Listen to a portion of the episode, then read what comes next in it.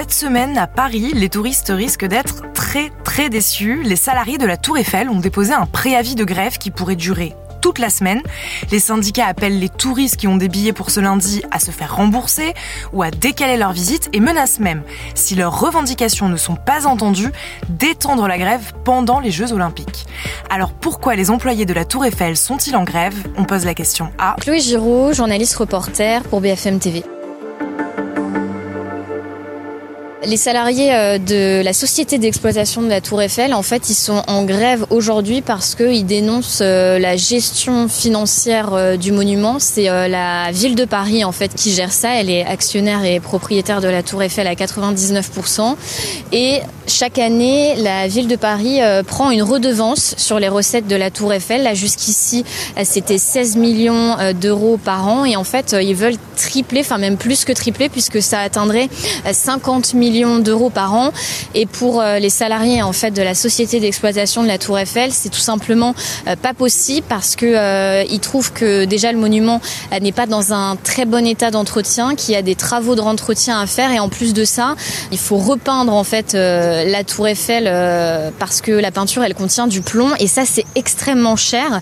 Ils ont déjà dépensé 100 millions d'euros là-dedans et en fait ils ont seulement repeint 3% du monument donc euh, ça montre à quel point euh, ça va coûter cher et pour eux en fait avec euh, l'augmentation de cette redevance, ça peut vraiment pas tenir. Ok, donc les salariés sont en colère, mais devant la Tour Eiffel, il y en a d'autres qui doivent être en colère. J'imagine c'est les touristes qui ne peuvent pas rentrer depuis ce matin. Ça se passe comment? Ils sont pas en colère, mais c'est vrai qu'il y a beaucoup de, déçus depuis ce matin. Il y a un peu euh, deux cas de figure parce qu'en fait, euh, si les personnes ont déjà réservé leur ticket à l'avance pour ce jour, euh, ils ont été normalement prévenus par mail et donc ils ne se présentent pas ici.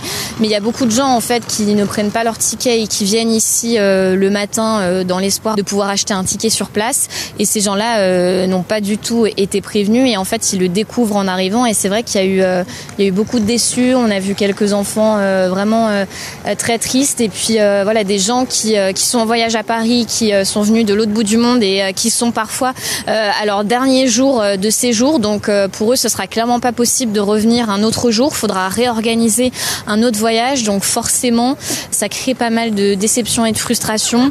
Après euh, ça reste des gens euh, compréhensifs qui voilà qui comprennent que des salariés peuvent se mettre en grève et qu'ils ont certainement euh, de bonnes raisons de le faire. Alors la grève, elle a commencé ce lundi, mais elle pourrait durer encore. Est-ce que si elle dure, ça pourrait entacher un petit peu l'image de la capitale si proche des JO bah, On imagine qu'effectivement, ça pourrait un petit peu entacher l'image de la ville de Paris si cette situation-là venait à se reproduire pendant les Jeux Olympiques. C'est pas la première fois qu'ils se mettent en grève. En fait, les salariés de la Tour Eiffel, il y avait déjà une mobilisation fin Euh, là, ils remettent le couvert parce qu'ils estiment qu'ils n'ont pas été entendus et que euh, rien n'a bougé.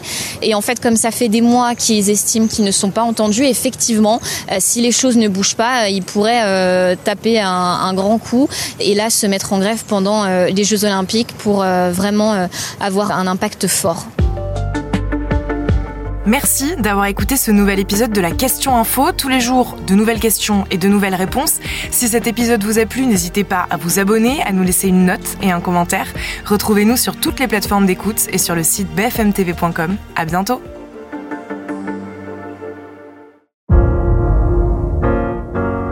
Vous avez aimé écouter la Question Info? Alors découvrez le titre à la une, le nouveau podcast quotidien de BFM TV. Les grands récits de l'actualité, des témoignages intimes, c'est tous les soirs sur vos plateformes préférées. À bientôt!